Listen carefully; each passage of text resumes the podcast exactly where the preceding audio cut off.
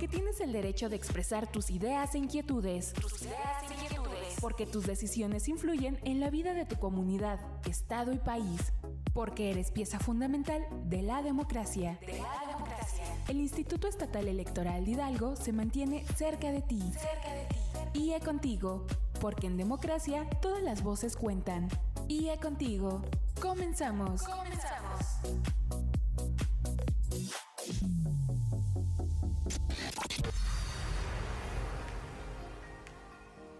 Les doy la bienvenida a una nueva emisión de este espacio radiofónico titulado IE Contigo, un programa del Instituto Estatal Electoral de Hidalgo. Y al frente del micrófono se encuentra su amiga Laura Muñoz y como siempre, les invito a mantener contacto con nosotros a través de nuestras redes sociales. En Facebook, síguenos en nuestra fanpage Instituto Estatal Electoral de Hidalgo. En Twitter e Instagram, síguenos a través de arroba IEE Hidalgo.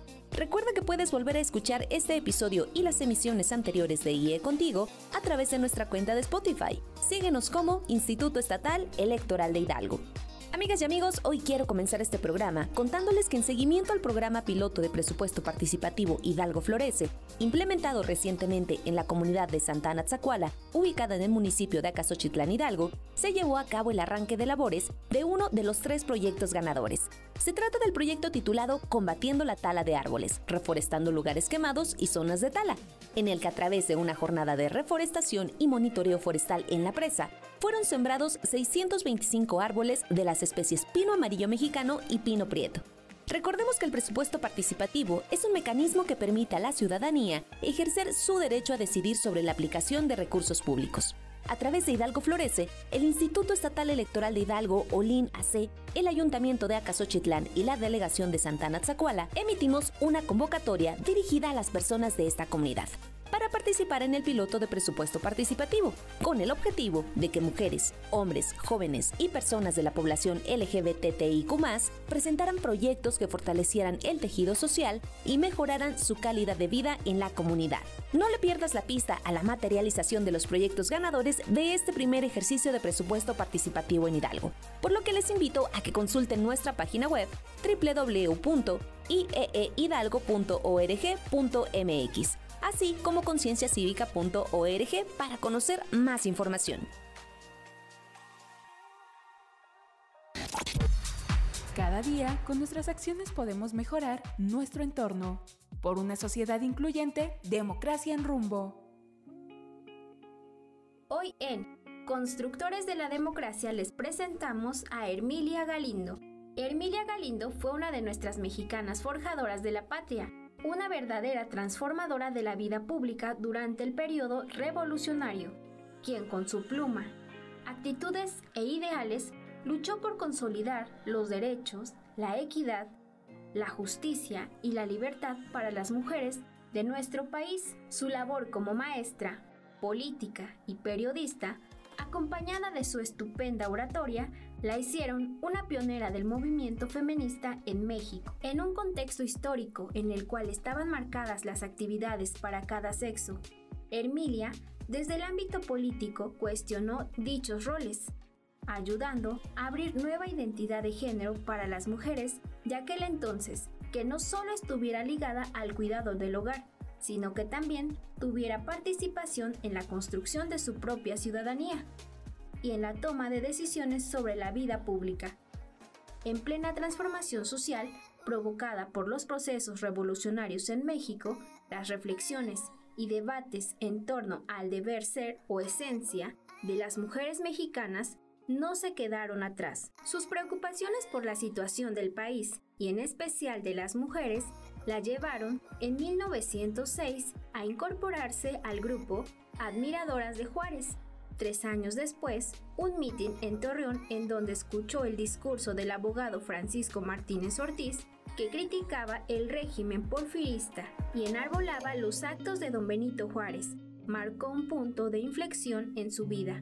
Debía participar en los asuntos públicos y reivindicar el papel de la mujer en ellos. Con el anhelo de colaborar con el nuevo gobierno revolucionario, Emilia Galindo se trasladó en 1911 a la Ciudad de México, donde trabajó como profesora y secretaria particular del general Eduardo Hay, militar cercano al entonces presidente Francisco I. Madero. En esta ciudad ingresó al club Abraham González y se empapó de las ideas del alemán August Bebel, Clara Zetkin, Flora Tristán y Alexandra Kollontai, quien manejaba la idea de la mujer moderna, en cuyo núcleo se encontraba la emancipación de la mujer con respecto al hombre, esto es, que la mujer de aquel tiempo tenía que dejar ser, por decirlo de alguna manera, solo un instrumento, resonancia o reflejo de los hombres. Tras el asesinato del presidente Francisco I. Madero y su vicepresidente José María Pino Suárez, y la llegada al poder del general Victoriano Huerta, Emilia Galindo se convenció que su labor política en el club Abraham González debía redoblarse. Debido a su compromiso, elocuacia, manera de escribir y estupenda oratoria, se convirtió en la oradora de la agrupación.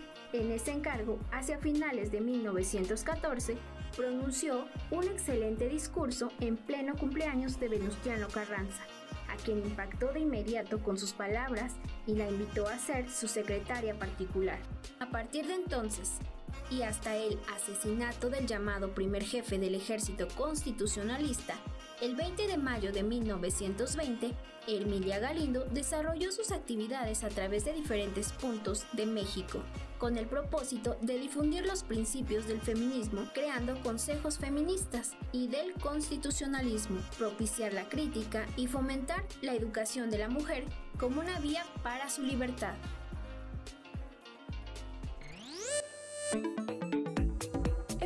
De los acontecimientos más relevantes de la escena político-electoral de México e Hidalgo. IA Informa. IA Informa. Queridas y queridos amigos, en otro orden de ideas, les comento que en el marco de los foros de diálogo basados en los textos del sello editorial del Instituto Nacional Electoral y que se organizan desde el Instituto Estatal Electoral de Hidalgo, se llevó a cabo el Foro 1, los debates electorales en la democracia contemporánea, apuntes para analizar su presencia, función y evolución en las campañas. Los foros de diálogo basados en los textos del sello editorial del INE buscan crear espacios de diálogo informado y de reflexión de la ciudadanía para el impulso y el fortalecimiento de la cultura cívica, política y democrática. Esto a través de la realización de seis foros de diálogo con el propósito de construir puentes de entendimiento entre la ciudadanía para que ésta participe más activamente en la vida política del Estado y de nuestro país. Esta actividad, impulsada por las personas integrantes del Servicio Profesional Electoral Nacional del Sistema de los Organismos Públicos Locales Electorales adscritos a este instituto, contó con la participación del consejero electoral Alfredo Alcalá Montaño, de Víctor Olid Trejo Vivanco, presidente del Colegio de Politólogos y Administradores Públicos del Estado de Hidalgo AC, de Ángel Meneses Solares, docente de la Universidad Autónoma del Estado de Hidalgo, así como de Jacqueline Jiménez Méndez, subdirectora de Radio, Televisión y Prensa del IE. Luego de una remembranza sobre la realización de los debates en Hidalgo, el consejero electoral Alfredo Alcalá Montaño destacó que estos ejercicios democráticos favorecen tanto a la ciudadanía como a los propios partidos políticos, pues es a través de estos que los institutos políticos tienen una ventana considerable para acercar a la ciudadanía sus proyectos, posturas y planteamientos que contengan sus plataformas políticas. Por su parte, Víctor Olí Trejo Vivanco coincidió en que los debates son herramientas sustanciales de la democracia que coadyuvan a fortalecer la cultura política de las y los ciudadanos, subrayando que la autoridad electoral tiene el deber de contribuir para que estos mecanismos continúen existiendo, así como de realizar las modificaciones necesarias para obtener un formato acorde a fortalecer la cultura para la promoción del voto en la ciudadanía. Por otro lado, Jacqueline Jiménez destacó las acciones que este órgano electoral ha realizado para la realización y difusión de los debates, que por normativa este instituto realiza a partir de 2015. Precisó que en el proceso electoral local 2015-2016, en el que se renovó la gubernatura, las diputaciones locales y los ayuntamientos, se lograron llevar a cabo un total de 27 debates, uno por la gubernatura, 8 por diputaciones locales y 18 por ayuntamientos. Esto debido a que de acuerdo a los lineamientos establecidos para tal fin, al menos dos personas candidatas debían aceptar la invitación del IE para acudir a estos ejercicios de acuerdo al cargo por el cual competían. Finalizó su intervención exponiendo que para el proceso electoral 2021-2022, que renovó la gubernatura de nuestro estado y cumpliendo con las recomendaciones de las autoridades de salud en cuanto a la COVID-19, se realizaron por primera vez tres debates presenciales regionalizados en tres diferentes sedes, Huichapan, Huejutla de Reyes y Pachuca de Soto, todos bajo un formato más dinámico y más flexible.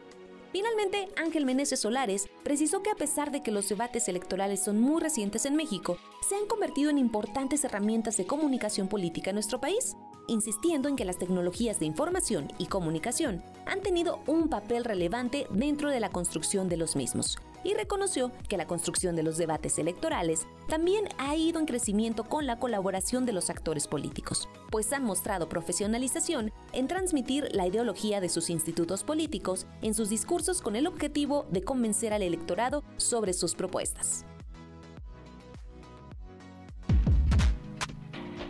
Hay momentos que valen la pena nunca olvidar. Escuchemos Hoy en la Historia.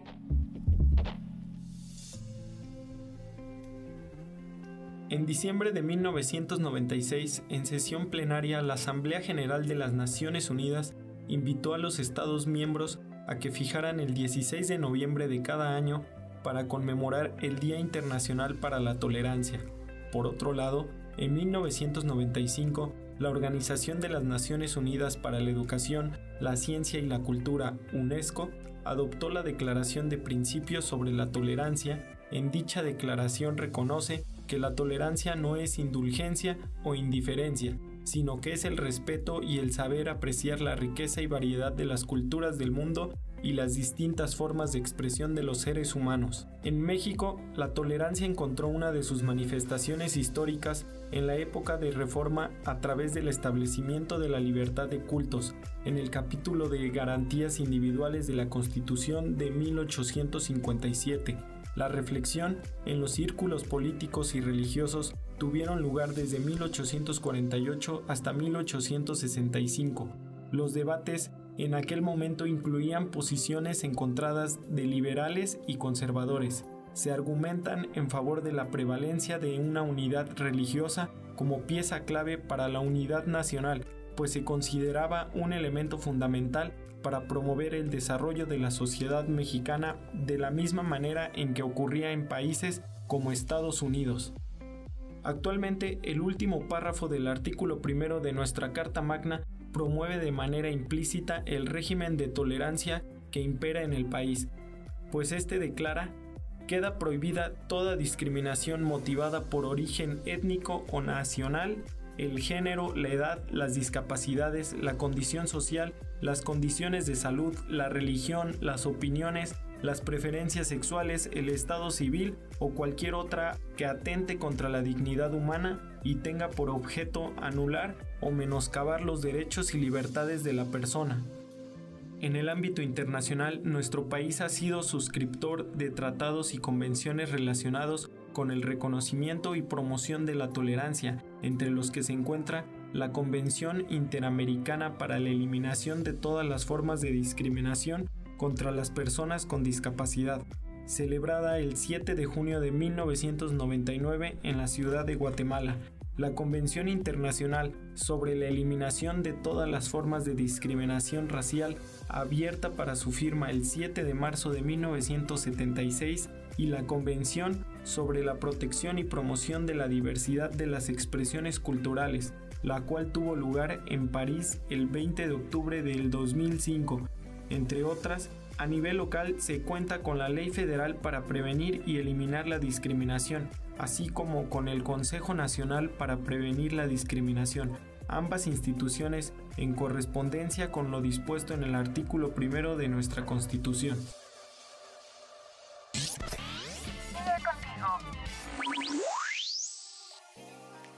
Y en otro orden de ideas, les quiero compartir que en el marco del séptimo coloquio sobre pueblos y comunidades indígenas, organizado por la Sala Regional Toluca del Tribunal Electoral del Poder Judicial de la Federación, se realizaron diversas mesas de trabajo, en las que, en representación de este instituto, participaron la consejera presidenta María Magdalena González Escalona en la Mesa 1, Experiencias en materia de derechos de los pueblos y comunidades indígenas. De igual manera, la consejera electoral, Laura Araceli Lozada Nájera, tuvo participación en la Mesa 2, Sentencias Nacionales Relevantes en materia de pueblos y comunidades indígenas. Y finalmente, en la Mesa 5, Acciones Afirmativas con Perspectiva Interseccional, las consejeras electorales Ariadna González Morales y Miriam Saraí Pacheco Martínez participaron como ponentes. Así que vamos a escuchar algunas de las aportaciones que compartieron nuestras consejeras electorales en este séptimo coloquio. Adelante.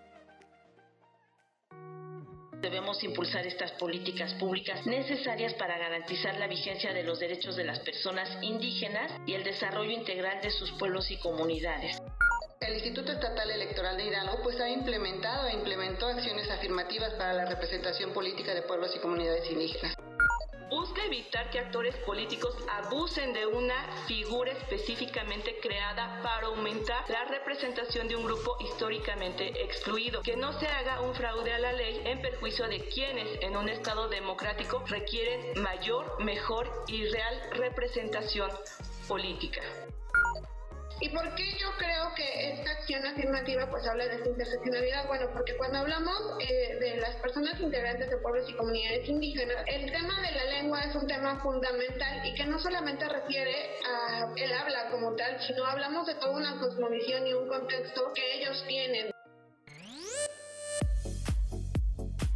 La participación ciudadana es el pilar que sostiene a la democracia. Estás escuchando IE Contigo. En breve continuamos.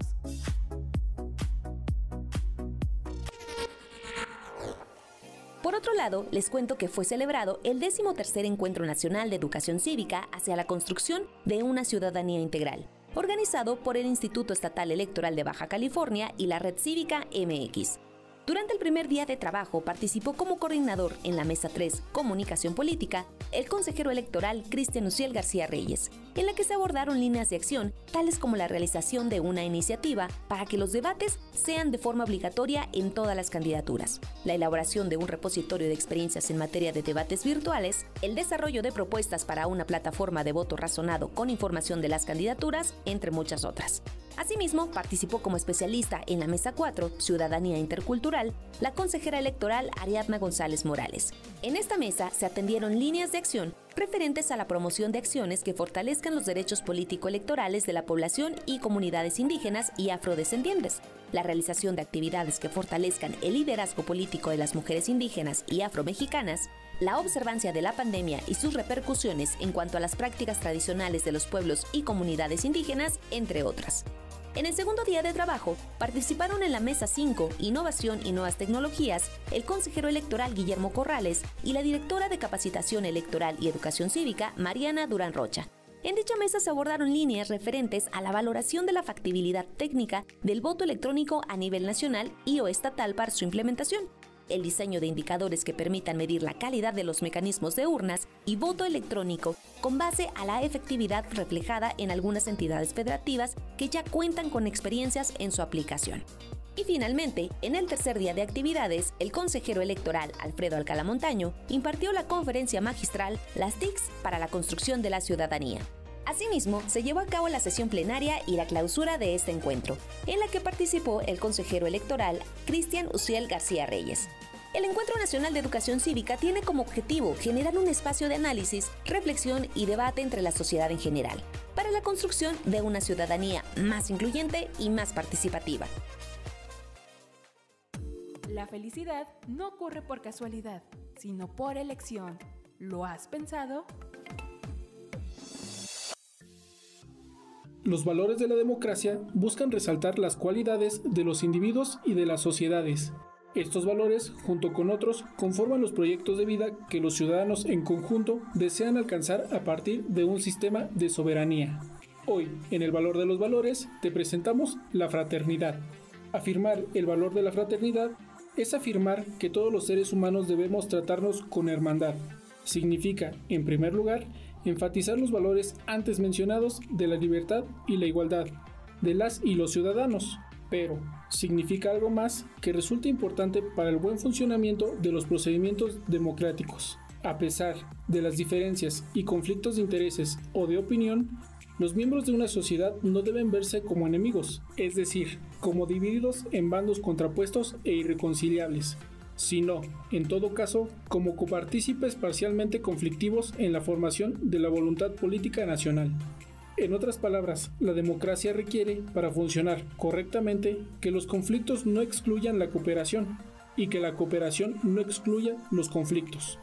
Por ello, es este quizás el valor más difícil de entender y asumir dentro de las democracias modernas, pues supone dejar atrás tradiciones y actitudes no solo autoritarias, sino beligerantes, fuertemente arraigadas en la historia de la humanidad, y pasar a concebir y practicar la política de un modo distinto, tolerante y racional. Asumir entonces el valor democrático de la fraternidad supone reconocer que las contradicciones sociales, los conflictos entre grupos de interés o de opinión o entre partidos políticos no son contradicciones absolutas, antagónicas, que solo puedan superarse mediante el aplastamiento, la exclusión o la aniquilación de los rivales, sino contradicciones que pueden y deben tratarse pacífica y legalmente, es decir, mediante procedimientos capaces de integrar, negociar y concertar soluciones colectivas legítimas y aceptables para todos.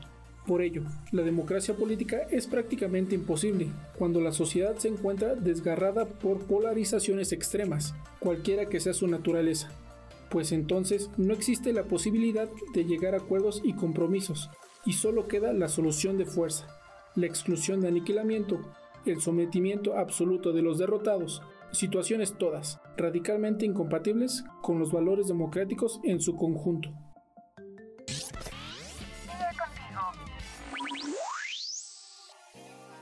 Queridas y queridos redescuchas, antes de finalizar este programa, quiero reiterarles la invitación a participar en el Concurso Nacional de Oratoria 2022, Dr. Belisario Domínguez Palencia, Libres por la Palabra Libre Recuerda que si tienes entre 18 y 29 años de edad, resides en el estado de Hidalgo y te gusta la oratoria, este concurso es para ti. El Concurso Nacional de Oratoria 2022 tiene como objetivo abrir espacios para la expresión oral a nivel nacional, así como reconocer el esfuerzo, trabajo y dedicación de las juventudes oradoras. La fecha de registro se amplió hasta el 22 de noviembre de este 2022. El concurso se desarrollará en dos etapas, estatal y nacional. La etapa estatal se llevará a cabo el 28 y 29 de noviembre de 2022 a través de la plataforma Webex, mientras que la nacional se llevará a cabo el 5 y 6 de diciembre del presente año en Comitán de Domínguez, Chiapas. Así que si quieres saber más información sobre este concurso, te invito a consultar nuestra página web www.ieehidalgo.org.mx, así como concienciacívica.org. Si quieren saber más sobre este concurso, les invito a consultar nuestra página web www.ieehidalgo.org.mx y www.concienciacívica.org. También pueden comunicarse al teléfono 771-71-70207 en las extensiones 236 y 302 o enviar un correo electrónico a dseyec.ieeh.mx.